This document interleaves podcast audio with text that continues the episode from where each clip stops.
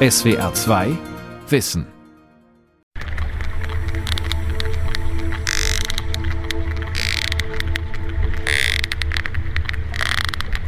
Dieses Geknatter stammt nicht von einem defekten elektronischen Bauteil, es ist auch kein Morsecode. Nein, es handelt sich um die Kommunikation von Pottwalen.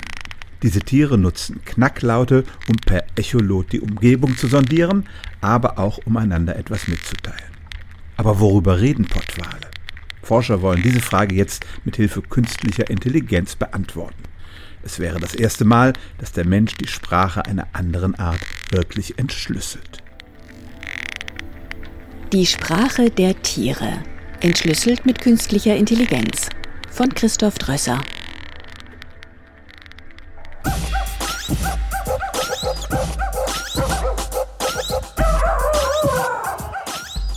Viele Herrchen und Frauchen kommunizieren ja mit ihrem Tier. Auch Carsten Brensing, ein deutscher Biologe, der zwei Bücher über Tiersprachen geschrieben hat. Wenn man mit einem Tier zusammenlebt, dann ist der Dialog ein ganz wichtiges soziales Element. Also wenn ich mit meinem Hund beispielsweise rausgehe, dann frage ich ihn, ob er nach links oder rechts gehen will. Und das ist für mich so ein ganz schönes Beispiel, wie man im Alltag mit einem Tier, mit dem man zusammenlebt, halt in Dialog gehen kann, weil die Runde mache ich ja für ihn. Und äh, insofern gebe ich ihm da die, die Freiheit, die Entscheidungen zu treffen.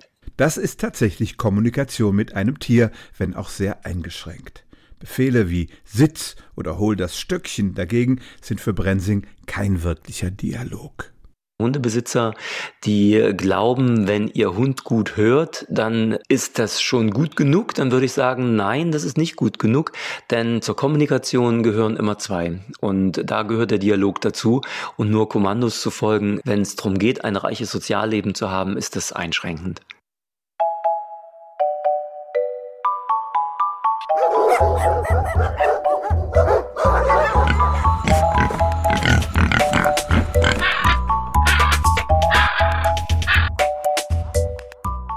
Seit Jahrtausenden träumen Menschen davon, mit Tieren wirklich sprechen zu können. Der biblische König Salomo soll der Legende nach einen Ring besessen haben, der genau das möglich machte. Er redete mit dem Vieh, den Vögeln und den Fischen. So heißt auch ein Buch des Verhaltensforschers Konrad Lorenz. Der allerdings hielt eine sprachliche Kommunikation mit Tieren für unmöglich und sagte lapidar, eine Sprache im eigentlichen Sinn des Wortes jedoch haben die Tiere nicht. Ich glaube eher, dass wir noch nicht genau genug hingeguckt haben. Also bei vielen Tieren ist es ausgesprochen schwer, diese Forschung im Freiland zu betreiben. Zum einen ist es so, dass wir oftmals gar nicht wissen, wer gerade ein Geräusch macht oder wer gerade welchen Ruf abgibt. Und das zweite große Problem, was wir in der Vergangenheit gehabt haben, ist, dass man die einzelnen Geräusche oder Rufe, die ein Tier produziert, nur ganz, ganz schwer differenzieren kann. Also wenn wir uns jetzt ein Spektrogramm unserer Sprache ansehen, dann äh, sieht das nicht sehr viel anders aus als ähm, das Gerufe von Schimpansen.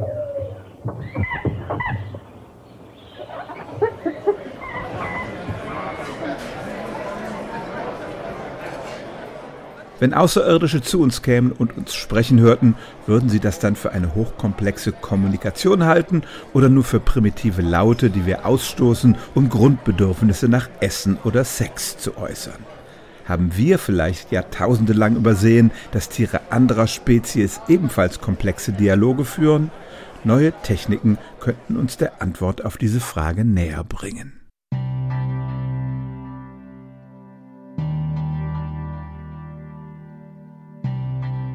Die Harvard-Universität in Cambridge im US-Staat Massachusetts im Jahr 2017. Shafi Goldwasser, eine bekannte israelische Informatikerin, hat dort ein Stipendium. Ein Jahr lang kann sie sich mit Dingen beschäftigen, zu denen sie sonst nicht kommt. Wissenschaftler aus ganz unterschiedlichen Disziplinen tauschen sich mit ihr aus. And I must say, it was one of the most interesting years Das war eines der interessantesten Jahre meines Lebens, vor allem weil ich so tolle Menschen getroffen habe. Mein Spezialgebiet ist die Verschlüsselungstheorie. Das hat nichts mit Wahlen zu tun. Sie spionieren einander wohl nicht aus.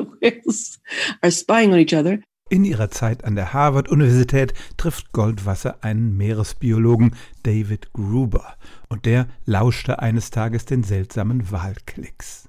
David Gruber was sitting in his office and he was hearing these whale sounds. And I just dropped by and I said, you know, maybe we should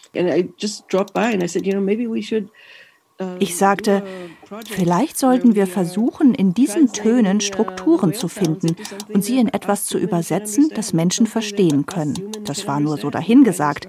Ich hätte nicht gedacht, dass das jemand ernst nimmt.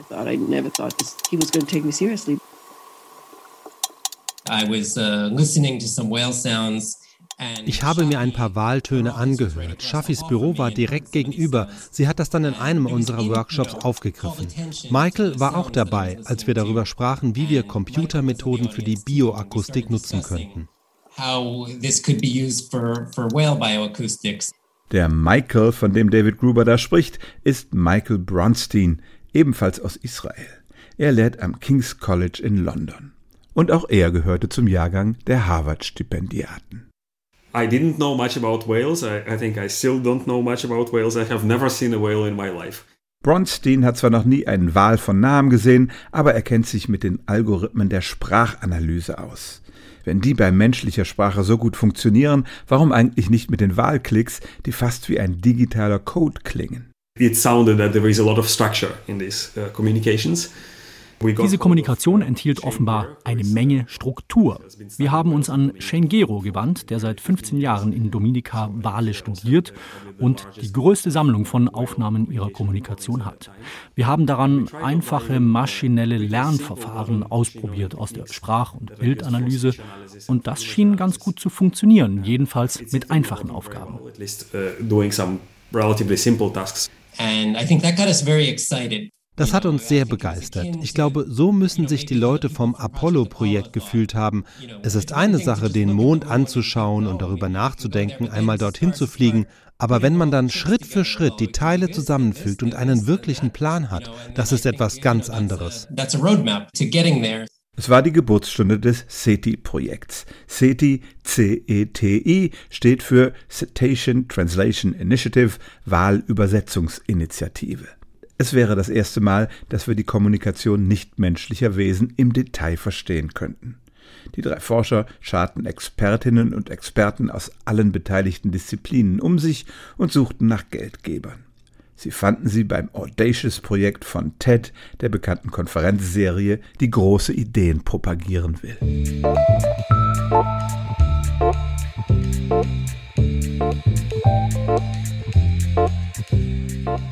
2017 war auch das Jahr, in dem neue Verfahren zur maschinellen Sprachverarbeitung eine explosive Entwicklung machten. Diese Verfahren sind in der Lage, anhand großer Mengen von Texten oder Tonaufnahmen die Sprache zu analysieren, selbstständig neue Texte zu produzieren, sogar zwischen zwei Sprachen zu übersetzen, und zwar ohne ein Lexikon im Hintergrund. Solche selbstlernenden Systeme auf Tiersprachen anzusetzen, war eine bestechend einfache Idee. Vielleicht zu einfach? Gibt es denn bei Tieren überhaupt etwas zu analysieren und vielleicht sogar zu übersetzen?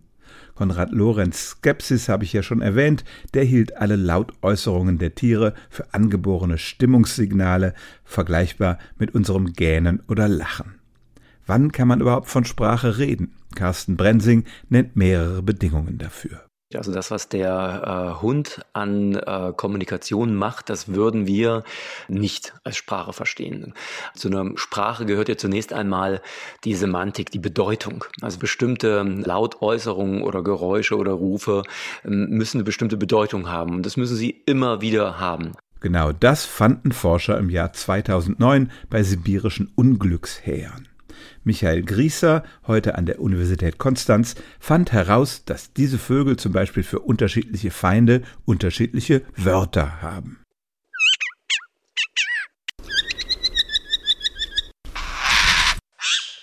Es zeigt einfach, dass die Signale referenziell sind. Das heißt, das Signal steht für etwas Bestimmtes, was in der Umwelt passiert. Das heißt, der Habicht greift an, der Habicht sucht Beute und entsprechend muss man sich da unterschiedlich verhalten. Noch frappierender, manche Vögel haben offenbar auch eine Grammatik. Bei Studien, die er zusammen mit japanischen Forschern an Kohlmeisen durchführte, stellte Michael Grieser fest, dass es bei den Rufen der Vögel durchaus auf die Satzstellung ankommt.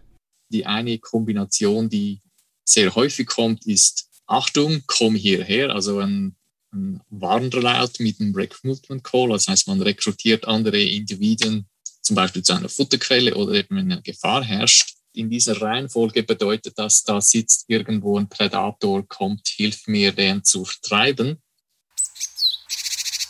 Und dann, was wir gemacht haben, wir haben das umgedreht, also zuerst den Rekrutierungsruf und dann den Alarmruf. Da passiert nicht so viel. Und wenn zuerst Achtung kommt, dann macht das eher Sinn, als wenn man sagt, ja, komm hierher, Achtung es ist ja auch bei unserer Sprache so, dass wir uns gewohnt sind bei gewissen Abläufen, die dann auch biologisch Sinn machen, dass das auch in der Sprache ausgedrückt ist und das ist bei den Vögeln genau gleich. Diese Lautäußerungen der Vögel sind teilweise angeboren, sie lernen aber auch neue Laute und Kombinationen dazu. Und das ist ein weiteres wichtiges Element einer wirklichen Sprache, erklärt Carsten Brensing. Also ganz klar, muss man unterscheiden, ob äh, Rufe angeboren sind oder erlernt. Und wenn wir über Sprache reden, dann reden wir tatsächlich über so etwas, was sehr flexibel eingesetzt werden kann, was sich auch das ganze Leben lang ändern kann. Diese Fähigkeit bezeichnet man als vokales Lernen. Das hat man tatsächlich bei noch nicht gar so vielen Tieren beobachtet. Wir wissen es von Delfinen, wir wissen es von, von vielen Vögeln. Und Tiere, die dieses vokale Lernen nicht haben, die können per Definition nicht zu etwas kommen wie einer Sprache. Also ein, ein, einem Hund kann man nicht beibringen, Miau zu machen. How many? That's right. You're a good boy. No, sweetie. No, you can't go back yet. Weil es für uns nicht so leicht ist, die Sprache der Tiere zu verstehen, sind Wissenschaftler in der Vergangenheit meist den umgekehrten Weg gegangen. Sie haben versucht, Tieren unsere Sprache beizubringen oder eine vereinfachte Version davon. Berühmt ist zum Beispiel der 2007 verstorbene Papagei Alex, dem die Forscherin Irene Pepperberg 200 menschliche Wörter beibrachte. How many green block?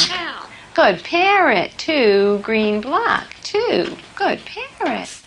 Und Diana Rice von der City University of New York hat Delfinen beigebracht, mit ihr über eine Art Tastatur zu kommunizieren, die sie unter Wasser installierte. Well, what we did is we created an underwater keyboard that had visual symbols on a black background. Wir haben eine Unterwassertastatur mit visuellen Symbolen gebaut. Und wenn die Delfine eine Taste gedrückt haben, dann erklang ein computergenerierter Pfiff. Der hört sich so ähnlich an wie ein Delfinpfiff. Und dann wurden sie mit einem Spielzeug oder einer bestimmten Aktivität belohnt. Sie konnten also Bälle bestellen oder uns bitten, sie zu kitzeln. Sie haben dann aber auch angefangen, die Pfiffe zu reproduzieren ohne die Tastatur. Und sie haben zwei Signale kombiniert, etwa das für einen Ball und das für einen Ring, wenn sie mit beiden Objekten spielen wollten. Das hat uns an die frühe Phase der Sprachentwicklung bei Kindern erinnert. Much like what you see in the early stages of child language acquisition.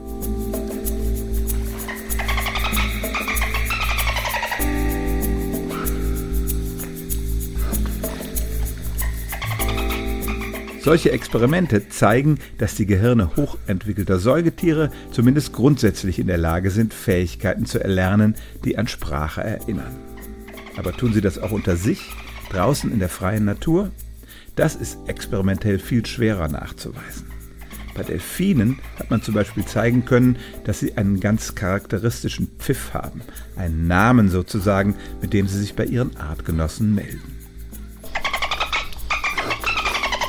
Früher hat man ihn zuerst für einen Alarmcall gehalten und dann hat man festgestellt, ups, äh, das geht ja nicht. Jedes Tier hat ja seinen eigenen Alarmcall. Das geht ja gar nicht. Und dann hat man halt die Hypothese aufgestellt, dass es sowas wie, wie Namen sind. Und da hat man Tieren den Identifikationspfiff eines Tieres, was vor 20 Jahren in dem Delfinarium gelebt hat, vorgespielt. Und plötzlich sind die älteren Tiere, die den Pfiff kannten, alle ausgerastet. Weil das war für die völlig unvorstellbar, dass da jetzt plötzlich dieser Pfiff wieder zu hören ist. Diana Rice unterstützt das SETI-Projekt. Sie ist selbst an einer Initiative zur Kommunikation mit Tieren beteiligt, die sich Interspecies Internet nennt. Das Internet zwischen den Arten, das sie zusammen mit dem Popsänger Peter Gabriel und dem Internetpionier Windsurf gegründet hat. In ihrer eigenen Arbeit aber verlässt sie sich nicht allein auf Technik. I think as our. Ich glaube, dass wir mit der Technik große Fortschritte machen können, aber wir müssen die Tiere auch sensibler beobachten. Konrad Lorenz hat über den magischen Ring geschrieben, den König Salomo besessen haben soll und der es ihm erlaubte, mit den Tieren zu reden. Lorenz sagte, König Salomo hatte keinen magischen Ring, aber er besaß die Macht der Beobachtung und des Zuhörens. Das erlaubte ihm, mit anderen Tieren zu kommunizieren. Und das sage ich meinen Studierenden. Versucht nicht auf Teufel komm raus alles zu analysieren. Lasst die Tiere eure Lehrer sein. Let them teach you. It's, how I try to work.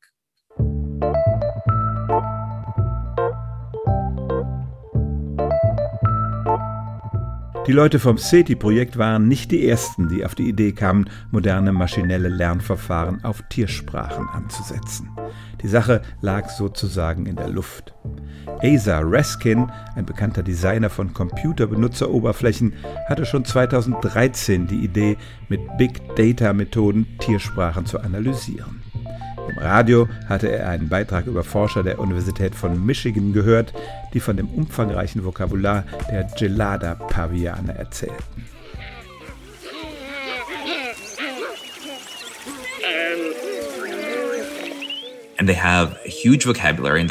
Ihr Vokabular ist riesig und die Forscher schwören, dass die Affen hinter ihrem Rücken über sie reden. Ich dachte, können wir mit den riesigen Datenmengen von Sensoren und den neuesten Machine Learning Methoden versuchen, sie zu verstehen und eine nichtmenschliche Sprache zu dekodieren?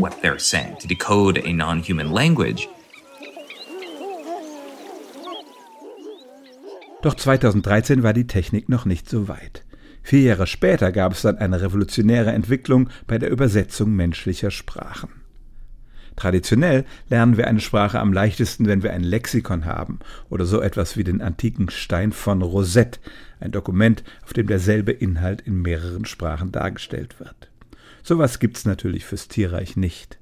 Aber dann entwickelten Forscher bei Facebook ein Programm, das ganz automatisch eine neue, unbekannte Sprache in eine bekannte übersetzen kann ohne dass man ein Lexikon besitzt.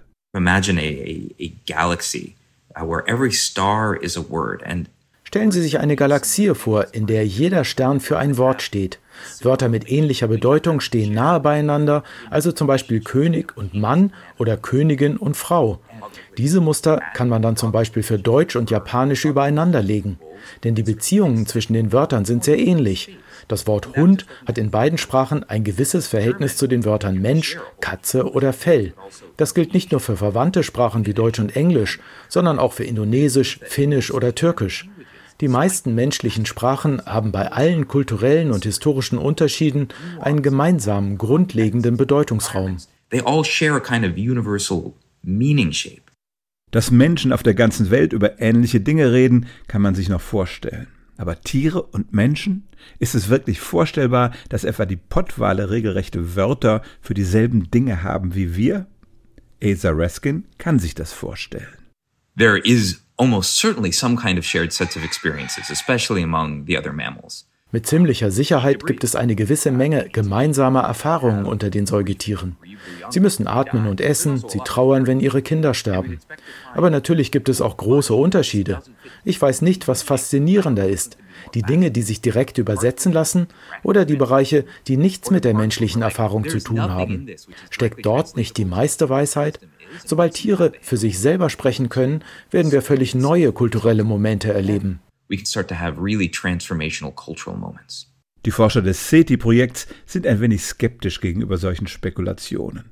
Sie setzen auf eine andere Klasse von Algorithmen, die in den letzten Jahren ebenfalls eine sprunghafte Entwicklung genommen hat, die sogenannten Sprachmodelle.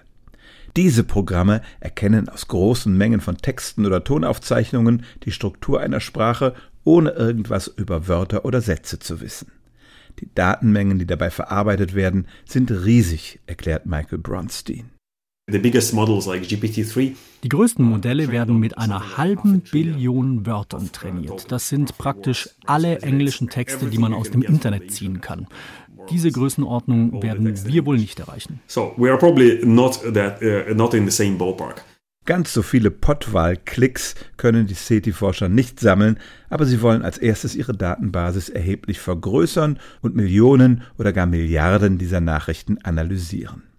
Bei menschlichen Sprachen lernen diese Modelle dann tatsächlich von sich aus natürlich klingende Sätze zu produzieren, ohne dass sie auch nur den Hauch einer Ahnung hätten, worum es geht. Aber natürlich wollen die Wissenschaftler auch wissen, was die Wale sagen, erklärt Michael Bronstein. Um das mit Bedeutung zu versehen, müssen wir die Äußerungen in Verbindung bringen mit dem, was passiert. Und das fehlt im Moment noch. Wir müssen also nicht nur einfach mehr Rufe haben, sondern das mit Daten darüber verbinden, wie sie sich bewegen, wie sie tauchen, wer mit wem redet. Oh, uh, who is talking to whom? Die Herausforderung des nächsten Jahres wird darin bestehen, die entsprechenden Sensoren zu entwickeln, um sowohl die Äußerungen der Pottwale in Dominika aufnehmen als auch ihr Verhalten protokollieren zu können. Im Sommer 2022 soll mit der Sammlung der Daten begonnen werden. Alles wird in eine große Open-Source-Datenbank hochgeladen, an der dann Forscher aus aller Welt ihr Glück versuchen können. Für fünf Jahre reicht die Finanzierung des Projekts.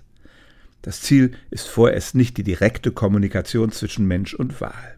Aber vorstellbar ist, dass die Forscherinnen und Forscher eine Art Chatbot entwickeln, den man dann im Ozean zu den Walen sprechen lässt. Und dann muss man sehen, wie die Tiere darauf reagieren. Vielleicht antworten sie nur, red doch nicht so einen Unsinn. Vielleicht klingt es für sie nicht nach Wahl. Schwer zu sagen. Aber das wird sehr informativ für uns sein.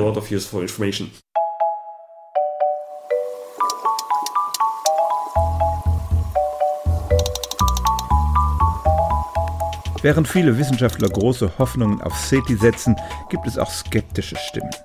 SWR 2 Wissen fragte bei Steven Pinker an, einem der bekanntesten Linguisten der Welt.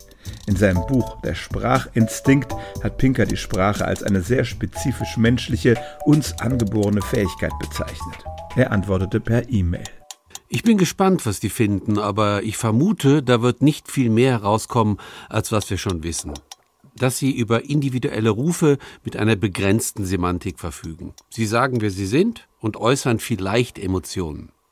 Wenn Sie komplexe Nachrichten kommunizieren könnten, warum beobachten wir dann nicht, dass Sie komplexe Dinge zusammentun, wie wir es beim Menschen sehen? Tierforscherinnen wie Diana Rice wollen ein solches Argument nicht gelten lassen. If two people looked at you and me right now wenn man jetzt Sie und mich beobachten würde, wie wir für diesen Beitrag kommunizieren, rein aus unserem Verhalten, könnte man nicht schließen, dass wir einander sehr bedeutungsvolle Dinge sagen. Ich glaube, wir stehen hier noch ganz am Anfang. Ich behaupte nicht, dass die Tierkommunikation so komplex ist wie unsere, aber wir befinden uns noch in einem Zustand der Unwissenheit. Auch die SETI-Leute sehen durchaus die Möglichkeit, dass am Ende gar nichts herauskommt bei ihrem Projekt. Projektleiter David Gruber eines der größten Risiken ist, dass die Wale einfach unendlich langweilig sind. Aber meine Erfahrung als Biologe, der mit Mikroben, Haien, Quallen und Korallen gearbeitet hat, sagt mir, sobald man genauer hinschaut, ist man nie enttäuscht von der Natur. Ja, wir gehen ein Risiko ein, aber ich würde mich nicht wundern, wenn die Tierkommunikation komplexer ist, als wir gedacht haben. Nicht nur der Name des SETI-Projekts erinnert an SETI mit S, den Versuch, mit völlig fremden Zivilisationen im All ins Gespräch zu kommen. Statt die Antennen auf den Weltraum zu richten, können wir im Meer eine Kultur belauschen, die uns mindestens genauso fremd ist. Nur, dass die Aliens hier auf der Erde sind und wir ihre Kommunikation in Echtzeit belauschen können. Warum nach Außerirdischen suchen? Warum fangen wir nicht hier auf der Erde an? Ich glaube, es ist sehr arrogant von uns zu denken, der Homo sapiens sei das einzige denkende und fühlende Wesen auf der Erde. Wenn wir entdecken, dass da eine ganze Zivilisation sozusagen vor unserer Nase existiert, von der wir nichts ahnen, vielleicht führt das dazu, dass wir die Erde anders behandeln, das Klima, die Umwelt. Wenn wir wissen, dass wir nicht allein sind, dann haben wir vielleicht ein bisschen mehr Respekt vor der belebten Welt.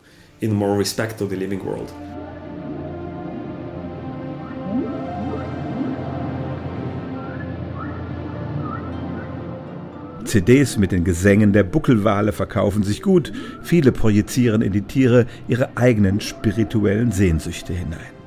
Ist die Vorstellung vom sprechenden Tier nicht eine übertriebene Vermenschlichung? Müssen wir uns davor hüten, die Tiere stets durch unsere menschliche Linse zu betrachten? Carsten Brensing findet, ein bisschen Vermenschlichung ist durchaus okay.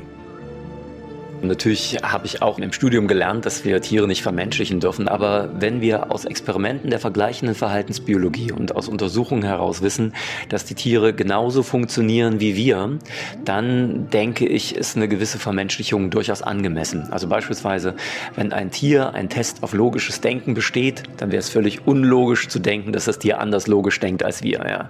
Weil das ist, das ist einfach Nonsens.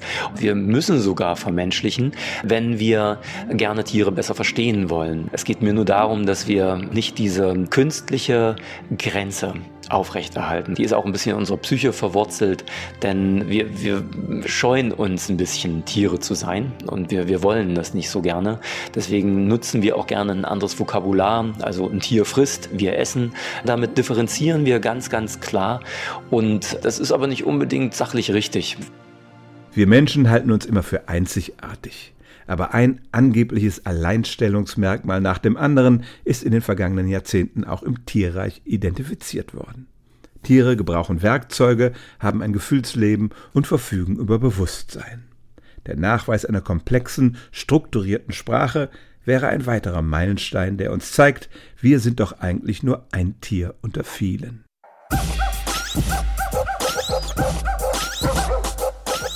Aber mit dem Hund zu sprechen, das wird ein Traum bleiben. Oder, Herr Brensing? Ganz sicher werden wir kein Gespräch mit unserem Hund führen können. Das ist praktisch ausgeschlossen. Aber das muss nicht bedeuten, dass wir nicht mit solchen technischen Möglichkeiten ähm, das Miteinander verbessern können. Also ich kann mir gut vorstellen, dass es so eine, so eine App geben könnte oder sollte für unerfahrene Hundebesitzer zum Beispiel. Ich höre einfach an der Art und Weise, wie gebellt wird, wie das Tier gerade drauf ist. Ist es aggressiv? Ist es entspannt? Ist es freudig? Und da könnte tatsächlich so eine, so eine App schon helfen. Ne? Aber so eine richtig schöne App, wo man sich dann mit seinem Hund oder einem anderen Tier unterhalten kann, ja, das, äh, das wäre was. Diese Übersetzungs-App wird es wohl auf absehbare Zeit nicht für Hunde geben und auch nicht für Wale. Aber schon ein rudimentäres Verständnis dessen, was die Tiere einander zu erzählen haben, würde unser Verständnis für unsere Mitgeschöpfe revolutionieren und auch dafür sorgen, dass wir etwas respektvoller mit ihnen umgehen. SWR 2 Wissen. Die Sprache der Tiere Autor und Sprecher Christoph Drösser. Redaktion Dirk Asendorf. SWR 2 Wissen. Manuskripte und weiterführende Informationen zu unserem Podcast und den einzelnen Folgen gibt es unter swr2wissen.de.